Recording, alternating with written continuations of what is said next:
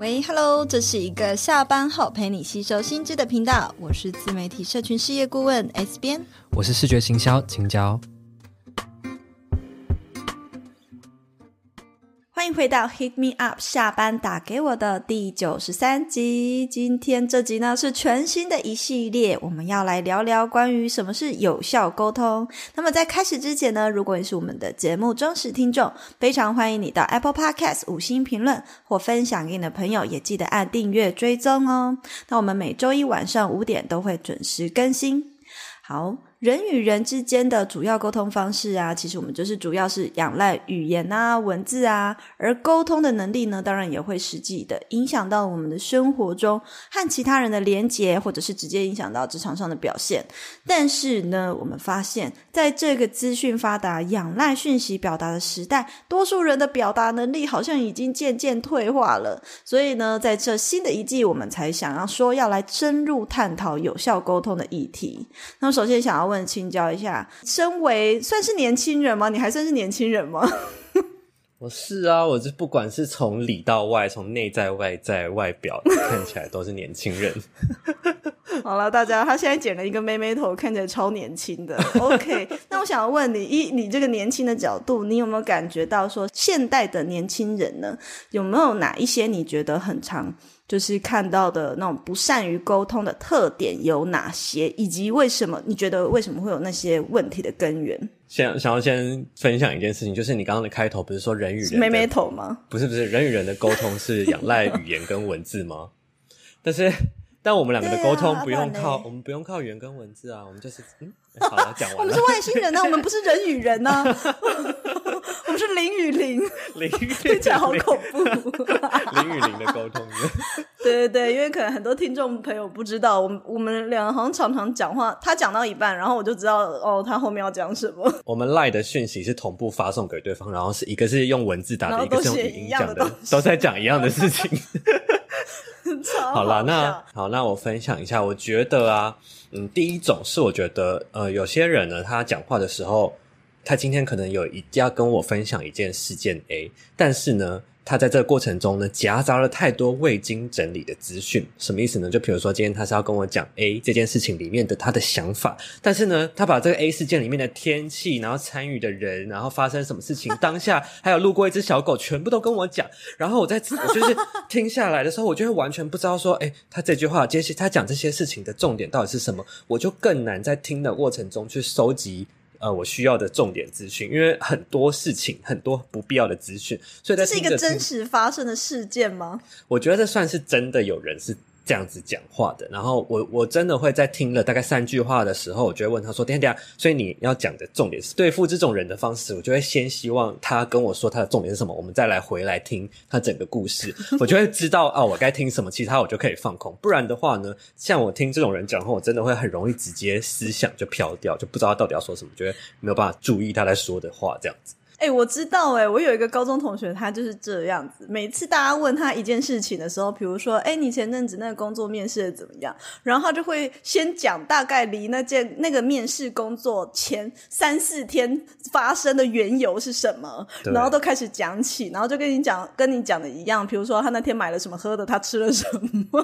对对 对，不重要的资讯都要告诉我们。对，所以听的过程中就会很痛苦，我们就会不知道到底。嗯，你你到底要 跟我说什么？而而且我觉得这个时候，你其实这种时候就是会很考验听者的注意力，因为他就没有办法高度集中在你讲的话里面。所以我觉得这是一个蛮会让人马上就飘掉。这些人可能还会觉得说，为什么我讲的话别人都不仔细听？可能就是因为你讲的内容太多不必要的资讯了。所以这是我觉得 第一个。会常见的问题。那我想要问青椒，就是你觉得为什么会有人他没有办法这样子整理资讯？因为我觉得语言是这样子的，从真实的事件，就比如说记忆，然后到说出来，它中间还是需要有一个转译站，它是需要一个处理的过程。可是他可能没有经过这一站，或是他的这一站做的不够仔细，然后就是。先想说啊，我先讲完再说，反正处理的事情感觉交给对方去处理。他觉得这个转驿站的功能是你你对方自己处理就好，就是 就是他他有点不负责任自己讲出来的话，没有先在脑中预演过。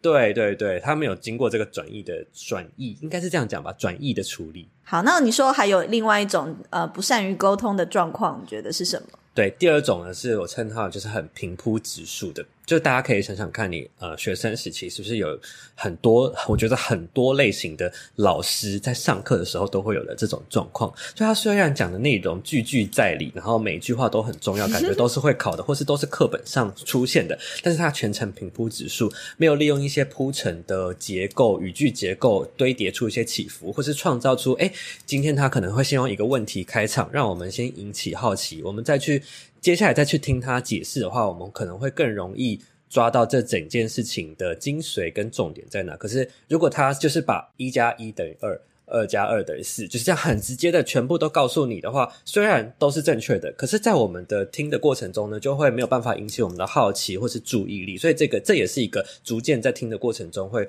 涣散，就是会，也就是上课常常会弥留，然后会开始会。不知道现在到底状况是什么，就是因为我觉得就是因为没有利用这种铺陈跟堆叠的方式。对，我觉得有些人讲话就是这样子，也许是跟他的个性啊，或者是跟他说话。天生的方式有关系，搞不好他本来就是觉得哦，任何事情就简短回答就好。但是呢，反而就会让人家觉得哦，跟你聊天是一个无趣的事情。可是可能同样一件很无聊的事情，比如说你今天去遛狗，然后路上遇到了什么事情，但是一个有趣的人，他就有办法把这个过程讲得很好笑、很好玩，甚至还演给你看，动作肢体很丰富等等之类的。好，那像我呢，我自己还觉得，像呃，刚刚青椒有讲到说，哎，有一种。种人他是呃脑中有什么资讯，他就全部一股脑都要跟别人讲。那我我也有一个遇到一个类似的状况，就是身边也常常会遇到呃现代的年轻人是呃说话呢过度婉转，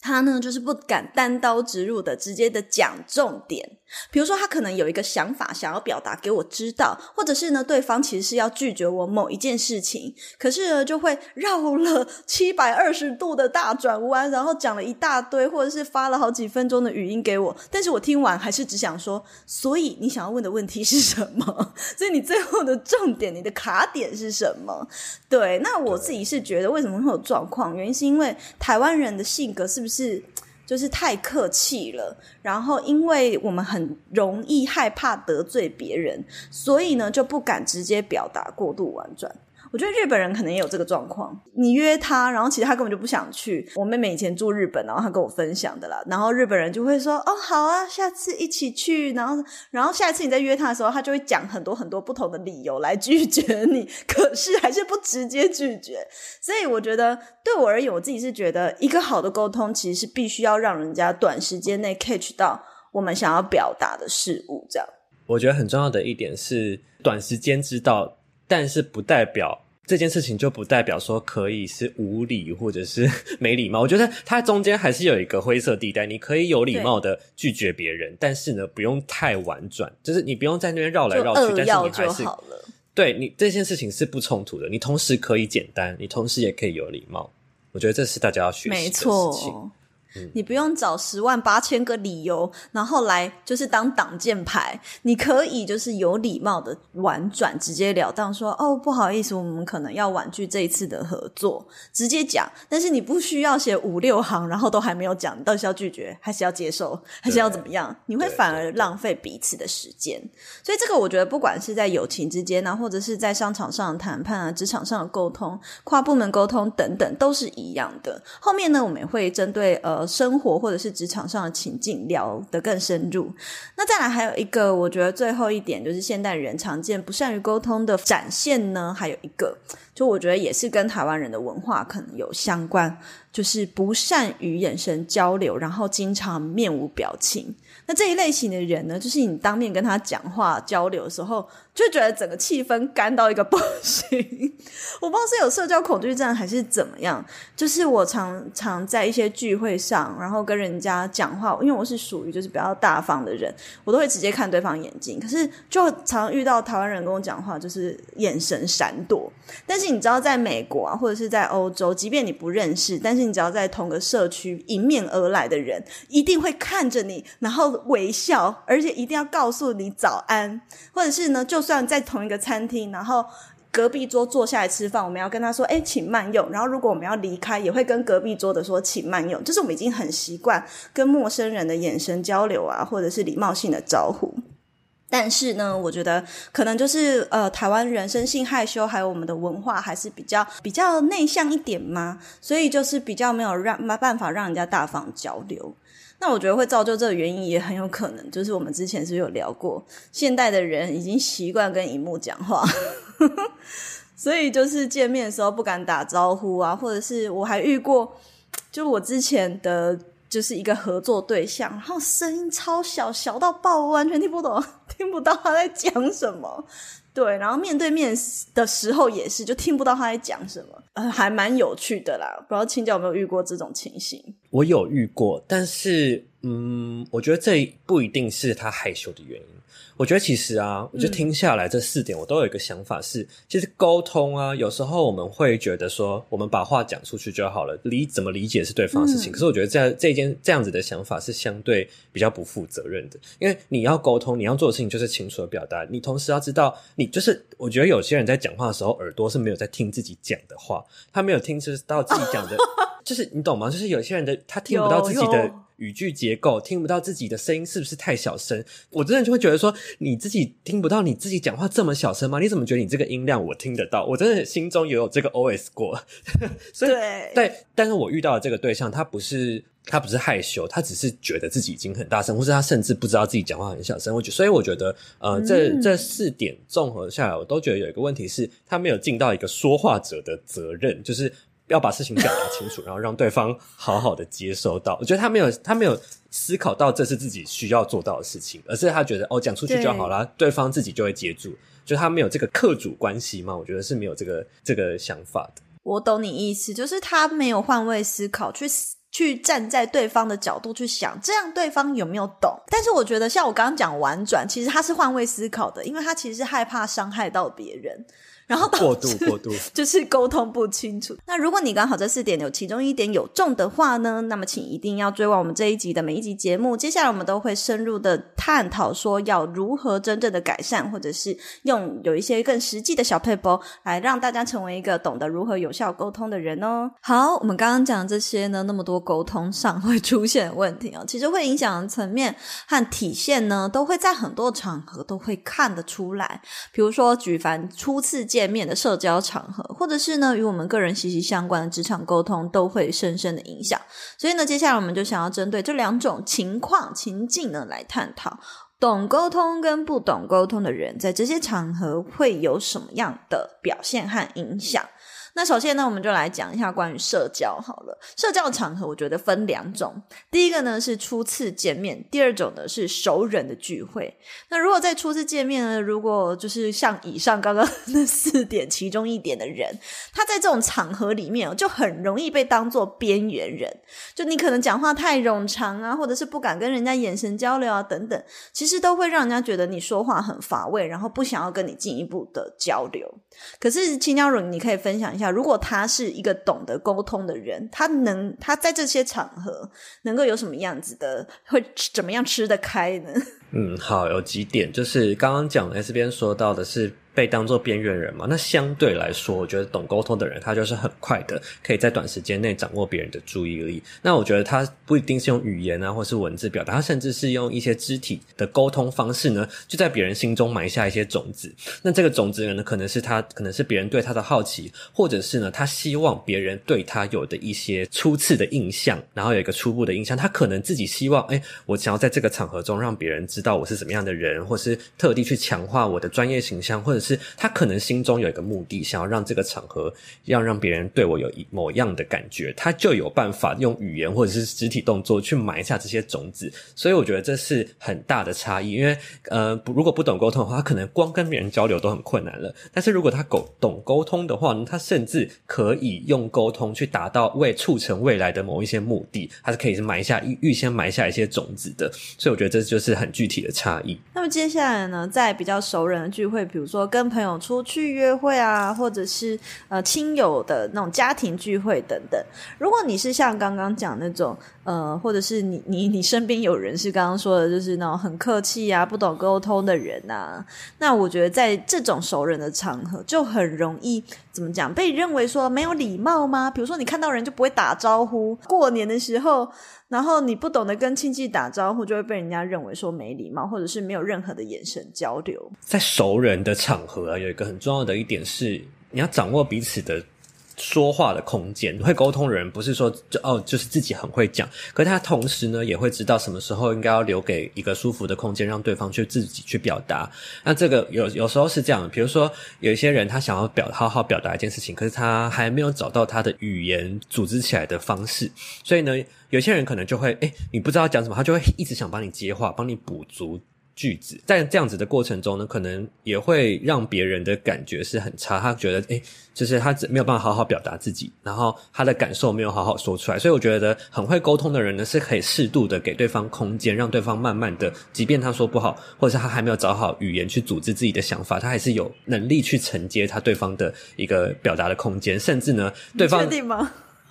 什么意思？因为如果你今天遇到有一个人，然后他是讲话一直很冗长，然后所有的资讯都丢给你，你你会选择哎，等一下，那你的重点到底是什么？还是你会给他空间，让他慢慢讲完？我觉得这个是一个很会表达的方式，但但我没有说我会啊，我是那种不会的人。我觉得说你要说什么，你可以赶快讲清楚吗？我觉得熟人就是应该要这样，就直接打断他。嗯，可是我觉得后面后半段是我想强调的，是呃对方的感受你可以确实接住，有可能他是他跟你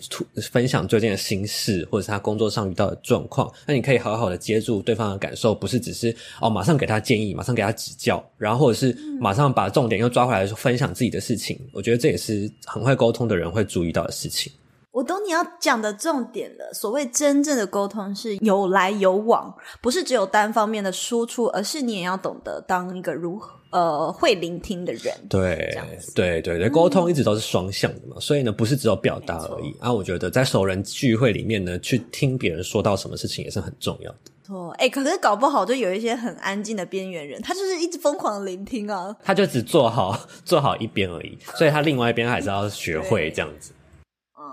错没错，好，那么接下来呢？刚刚讲是在一些社交的场合上吧。那我觉得第二种场合呢，其实是跟我们生活更息息相关的，那就是在职场沟通。因为你知道，职场沟通，如果你一旦有问题，那影响的可能是你升迁，或者是薪水，或者是你在职场上的人际关系呀。所以我觉得在职场呢，有分两种的沟通情形，一种呢就是对内跨部门、跨级别的，比如说你对主管或者是对下属的沟通；第二种呢，则是对外的呃厂。商的合作啊，或商业谈判。那首先，我们就先来聊聊第一种情况，就是对内的沟通。好了，如果你是一个不懂得沟通的人呢，其实就是会很容易让就是不同部门的人会错意、理解错误。那他听不懂你要什么，然后他就给错了你的东西。那这一给错，或者是因为一个人的表达不清楚，或者是一个留档没有留到，那就说有可能会影响到很多很多个部门的工作。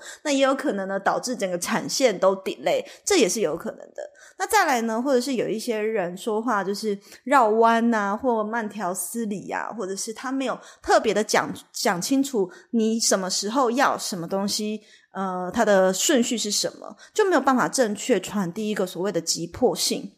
那你就会反而会让你的上司或老板或同事，就是会不知道你到底是呃有没有在处理这件事情，或者是对你讲话的时候，当你过来的时候，反而呢对你在说的话是没有耐心倾听的。我想要补充一下，不善不善于沟通，还有一个情况，就是。我觉得在工作中啊，有时候你是在，就是有时候你的沟遇到了什么？你每天听我说，就是呢，工作中有时候是很常是要交接一些事物嘛，所以我觉得不善于沟通的人是很没有办法把这件事情的前后脉络交代清楚，他可能只讲了其中一点。比如说今天他带着一个问题来工作，遇到一个问题，可是他在沟通上，他就可以先把他的问题点跟他尝试的方法，他他尝试过的方法都。都在这次的沟通中一次的说明清楚，而不是只是哎一直每次都讲一点讲一点，然后你要再延伸的问他问题。我觉得这也是在沟通的过程中他没有去呃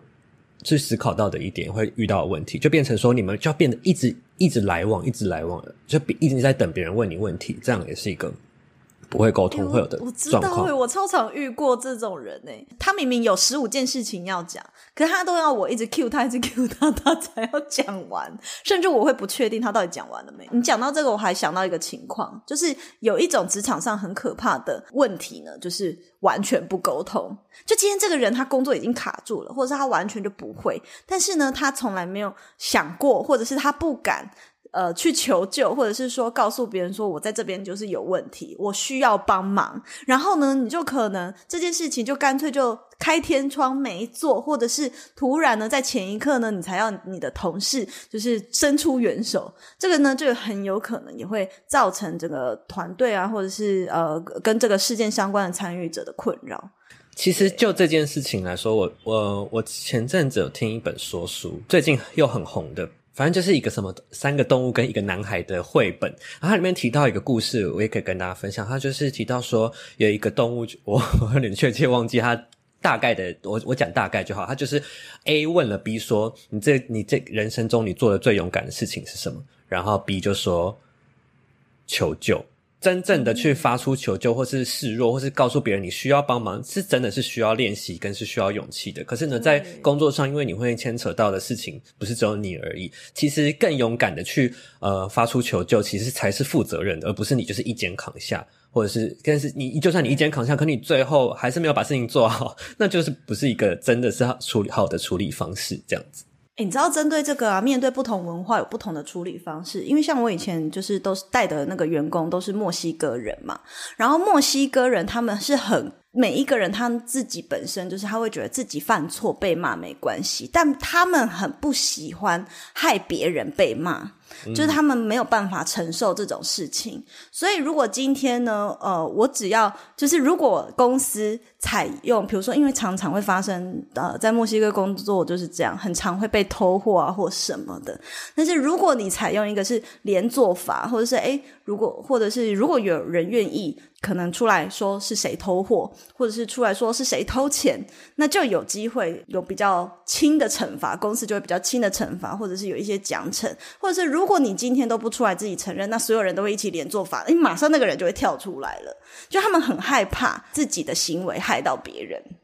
所以不同文化还可以用不同的方式去有一些。呃，沟通的方式这样子。嗯，好，那我说一下，就是刚刚讲到对内跨部门或是跨级沟通，如果是呃很懂沟通的人呢，会有什么样的情况，会有什么差异？那我觉得呢，对内，比如说先讲对下好了，觉得是能够合理且幸福的下达正确的指令，这样子的沟通方式的同时是可以完成一起共同的目标以外，其实我觉得能够同理或是照顾。工作伙伴的情绪感受，其实是让整件事情工作运作起来，其实是会更加顺利的。有时候，有时候我们会觉得说，哎，这件事情本来就是你应该要做的，或是本来你就应该会，或是这就是在你的职责范围内，为什么我还需要照顾你的情绪？但是呢，用退一步来讲，如果你希望整件工作，呃，是可以很顺利，然后是可以更和乐融融的完成的话，其实你只是做到一小点事情，那就可以让这整件事情做得更好，或那 why not 的的感觉。其实我觉得这件事情对真的很难，这个我觉得很困难。照顾别人的情绪是很难的，因为有时候你不晓得别人希望如何的被照顾到情绪，而且你自己也有情绪啊，你会觉得说，哎，这件事情我可能已经有跟你说明过了，然后我们可能过去也沟通过很多次了，那为什么还会有现在的情况呢？但就是就是你当下你也会有你的情绪，可是对方可能也会有他的他的世界里遇到的问题嘛，所以我觉得。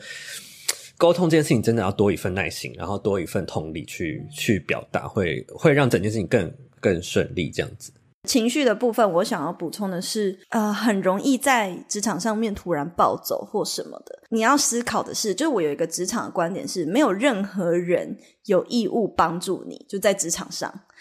你每一个人的职责都是有自己的职责，就是没有任何人有义务要帮助你，或者是没有人有任何的义务去承接你的不爽快或者是不舒服。所以我觉得，即便就是一个简单的谢谢或不好意思或麻烦了，都是在职场上很很基本的一些用语。对，就是希望大家就是可以常常的放在嘴边。那下一个呢？我想要分享的是下对上，比如说跟你的主管或者跟你的。老板就是在工作汇报的时候呢，我觉得其实是能够很清楚的抓住语言的组织架构，让比如说我讲一个例子，在讲提案或简报的时候，就像刚刚前面讲的，如果你像是一个老师，把你真的诶你收集到资料跟你的同同整到的资讯，跟你想出来的结果，都一一的这样子一二三四这样子列点讲出来。是没错的，你在这样子的报告中平铺直述的罗列数据啊，然后这样说明都是正确的。可是呢，对于听者来说，可能就会有一点不知道，诶，接下来在这个报告中我要听到的重点是什么？他没有没有办法。堆叠出一个期待感，或者是说预先他有一个预设立场，说，哎，接下来我要专注的在哪一个环节，或是什么样的？他没有这样子的呃架构的话呢，其实，在听对听者来说，就会是相对困难的。所以，我觉得在共在下对上举例的是在提案的过程中，我觉得有一个很有趣的例子，也是我们下一集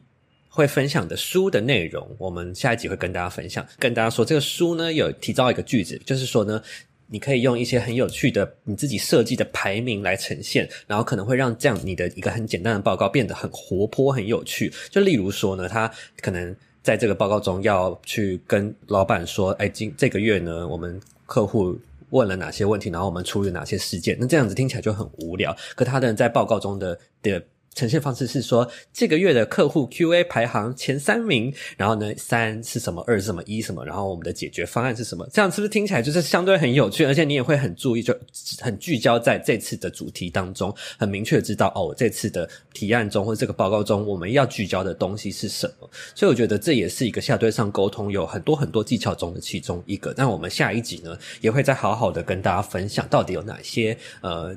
沟通的技巧。没错，没错，因为我们这集主要是还是第一集啦，是想要先让大家了解不懂得沟通，或是懂得沟通的重要性是什么。好，那接下来呢，刚刚讲到的都是对内跨部门啊、跨级别沟通，最后一个在职场上会遇到的就是对外的商业谈判。那我们如果你是一个不懂得沟通的人啊，对外的商业谈判就很容易会要不到资源，因为常常一定都是。呃，员工你不可能是老板去对外面就是商业谈判嘛，比较少，通常都是应该是公司里面的员工会去做。可是当你先你是跨出去，低属于就是跟别人呃谈合作的那一个人，那当对方因为你已经知道你就是员工的身份，可是如果你说话是一个没有自信的，然后你讲话扭扭捏捏，然后你凡事都会说呃我确认一下，嗯我不清楚，或是婉婉转转的，你的态度没出来，对方就直接觉得你这就。就是没能耐，你不是决策者，就会很想要跳过你，然后不想要跟你谈，就会觉得跟你谈在浪费时间。可是有一些情况，真的就是他当下没有办法做决定的话，那 S 边会建议他怎么样？应对，你不需要每一句或是凡事都要说，哎，我帮你跟上司确认一下，我帮你跟公司确认一下，你不需要每一个都这样。你可以这句话是留到真的真的具有什么价格的决定性啊，或者是最最重要的那个决定权，才把这句话搬出来讲。当你每一次的任何决定，其实你可能搞不好你每一次都是要回去问你主管，这是有可能的。可是你可以让他等，你不需要每一次都回报他说，呃，我问一下，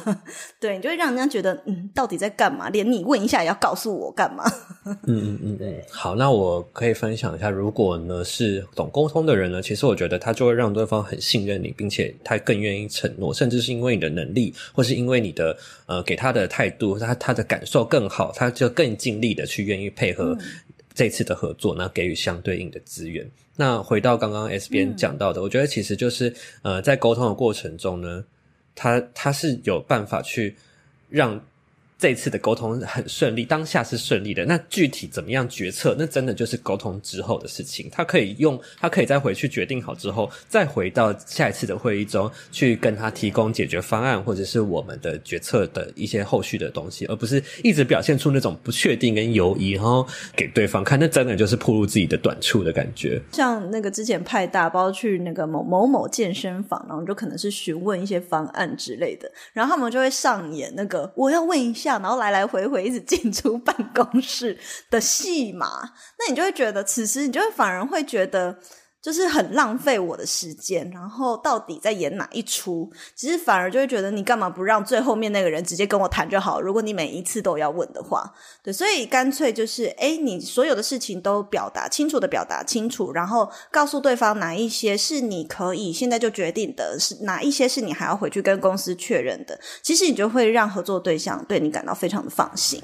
嗯，对对对对，好。所以呢，除了前面呢，我们讲的都是比较生活状况，那么接下来我们就要快速的盘点一下沟通的能力如何，也会和我们的听众们，就是大多数人都是创作者嘛，经营社群啊，你的文案表达或者是影片的说话的表达息息相关。那我们可以分享，就是不善于沟通的人，在他的影片跟文案会出现什么惨状。我们今天只会先盘点惨状而已，然后解决办法就留给下一集啊。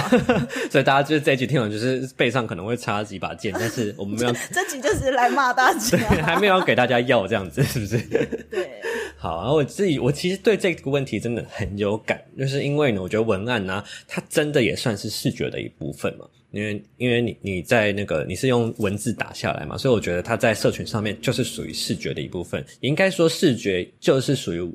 沟通的一部分了，应该这样讲。所以呢，呃，我很常看到的是那种，就是文案你没有办法在三秒内给到重点。你今天一篇贴文如果没有办法在三秒内给到重点，就我觉得就就其实是有很大的问题。那有几种状况，我可以就一一盘点，然后 S B 也可以分享他的感。他在这个问题上，他是不是有相同的感受？我觉得第一个呢，是他有可能其实他文笔很好，他可能很擅长写文章，但是呢，他不懂得善用排版来强化他的语句的结构。我们刚刚前面有讲到，就是你在语言表达上面的时候，你可以用一些方式去制造期待感，或者是让大家知道说，哎，重点一二三四是什么。但是呢，你在呃，排版文字排版的时候，你没有好像没有办法用语气或者是断句来制造这样这样子的落差。但是呢，你更可以去用一些什么分行啊、列点啊，甚至是用颜色，呃，或者是用一些比重的方式去强调你的文案的重点顺序的明呃阶层关系的话，我觉得就是。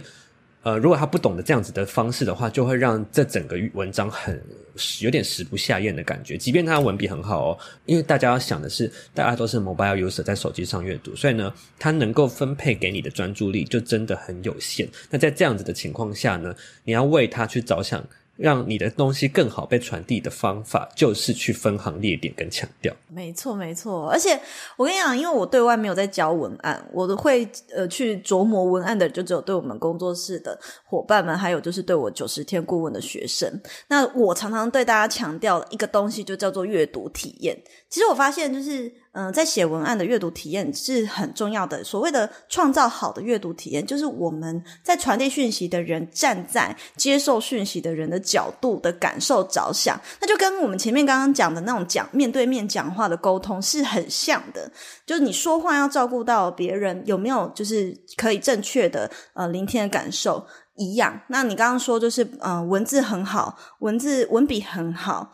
可是跟懂不懂排版，那完全真的是两回事。结果非常多学生，他他很会写文章，但是所有东西全部都挤在一起，然后不懂得适时的换段或分行，或者是标点符号乱标，或者是根本不标标点符号，直接空格，然后就接着下一句话，那个看了呢都会非常非常的痛苦，就是让人家就是像刚青椒说食不下咽。而且呢，太多的文字，其实现代的人呐，说实在的，会认真阅读的人没有多少，所以光是文长这件事情，能够接受的，嗯，阅听众比例就已经不是很高了。那再加上你又不好好的帮大家排版，那么即便他喜欢看长文章的人，可能呃第一时间看到这么多字挤在一起，他就先跳出了。就像大家看书一样，就是你的书排版就是排的很丑，或字很挤，然后每一行都很挤，那也不会想要把它看完。对对。然后第二点，我觉得是。冗词赘字过多，或者是用字不够精准。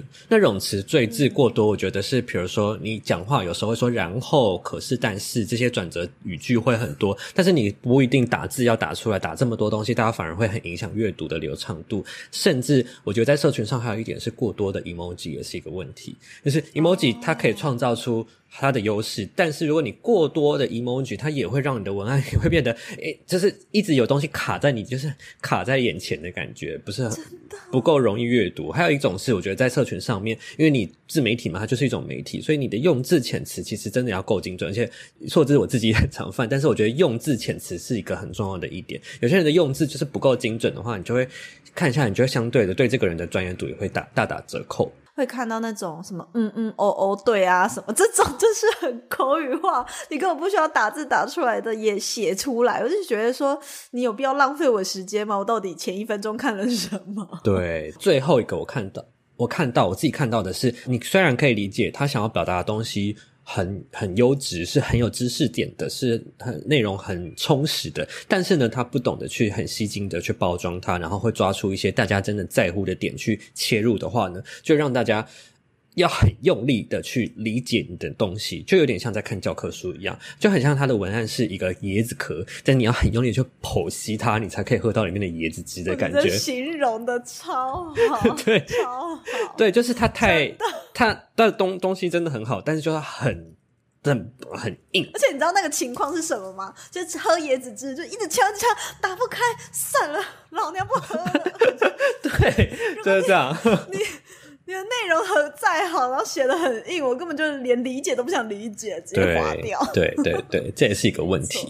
我也想要补充一个惨状，就是在自媒体上面呢，其实有很多个人品牌或那种创作者，他们本身是呃一些专业人士啊，或者是呃自己艺人公司的接案者出来经营自己的个人品牌。那么大多数这些人可能也许都是师字辈的，就是呃比如说医师啊、老师啊、营养师啊之类的。那他们呢，就是有一个共同问题，就是大家都非常的专业。那在自己专业领域久的时候，其实会有一个状况是不懂得要如何把自己那个很专业的内容用浅白的方式表达给别人听。那这个的确也是需要练习，而且我也可以理解，因为自己在自己熟悉的领域久了，我就会自然而然的说出哦，比如说 OKR、KPI 啊、CTA 啊。可是有很很多时候我们讲习惯了，但是你可能没有顾虑到，哎，正在听课的人，或者是你的乐听众，他的年纪或者是他们的领域，或许他们还只是一个新手。是不是要更浅白，或者是再次的解释这些名词，或者是如何用更生活化的方式去表达你想要讲的重点？比如说，你可能要讲。吃什么东西才能够呃，就是增增肌减脂好了这件事，那就会有一些营养师或者是比如健身老师，他讲的方式是给你很多卡路里，给你一大堆的表，然后或者是怎么样。但是有一些人可以用很生活化的方式录成短影音演给你看。其实社社群上大家比较想要吃哪一类型的东西，其实一定是比较喜欢看那种比较轻松好懂的内容。